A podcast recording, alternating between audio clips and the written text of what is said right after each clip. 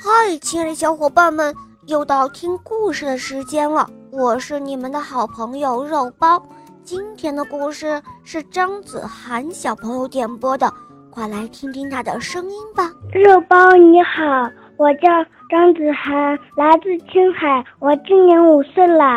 我非常喜欢小肉包童话《萌猫森林记》。今天我想点播一个故事，叫。跳跳猴的话，好的，小宝贝，你点播的故事马上就要开始喽。谢谢肉包姐姐。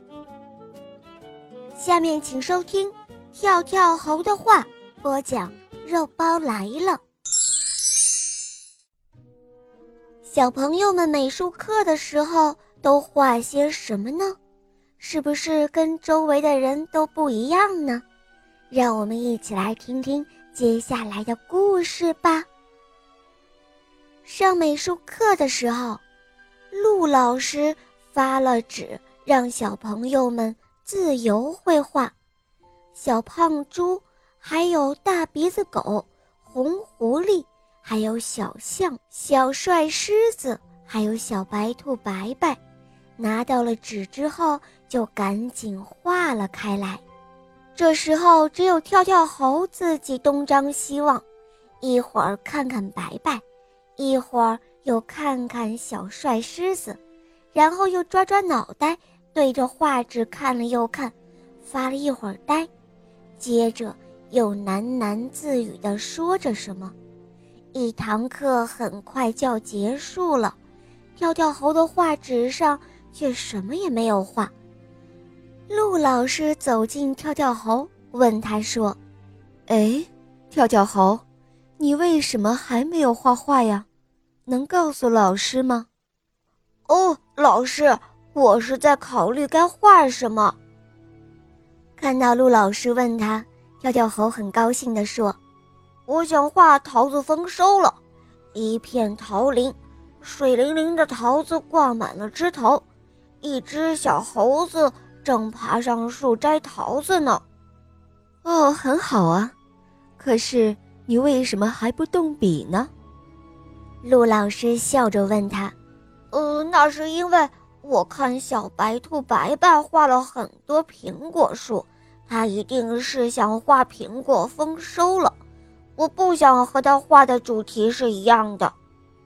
跳跳猴指了指小白兔说道：“我想画。”动物运动会，白白和红狐狸赛跑，小象和嘟嘟熊举重，小胖猪和大鼻子狗踢球。可我看到小帅狮子画的好像是零奥运，所以又不想画了。哦，是这样。那你现在想到画什么了吗？陆老师依旧很有耐心地问道：“嗯，至于画什么呢？我还在想。”于是跳跳猴又对着画纸托着腮帮子想了又想。小朋友们都陆续交画了，跳跳猴的画纸上还是一片空白。你们快看呀，跳跳猴的画纸上还是一片空白呢。老师一定会批评他的，小伙伴们都窃窃私语地说道。可是陆老师并没有批评跳跳猴，而是笑眯眯地说道：“跳跳猴很善于思考，很好。等想好后再画，明天交给老师也不迟。”到了第二天，跳跳猴交了一幅。在月亮上种花的画，弯弯的月亮上开着一朵朵五颜六色的花。哦，为什么在月亮上种花呢？陆老师看到跳跳猴的画，很惊喜地问道：“因为月亮上有桂树，开桂花。但是，我想月亮上单有桂花是不够的，所以我要在月亮上。”再种上其他的花，让月亮变得更美丽。跳跳猴一边指着画，一边向陆老师解释道：“嗯，不错，跳跳猴真棒。陆老师给了跳跳猴一个大大的赞赏，小朋友们也都非常的羡慕跳跳猴。嗯，小伙伴们，跳跳猴是一个很有想法的小猴子，你们说对吗？他不想和别人一样。小朋友在进行创作时，会不会也像跳跳猴一样呢？想要画一个独一无二的画出来呀？好了，小伙伴们，今天的故事肉包就讲到这儿了。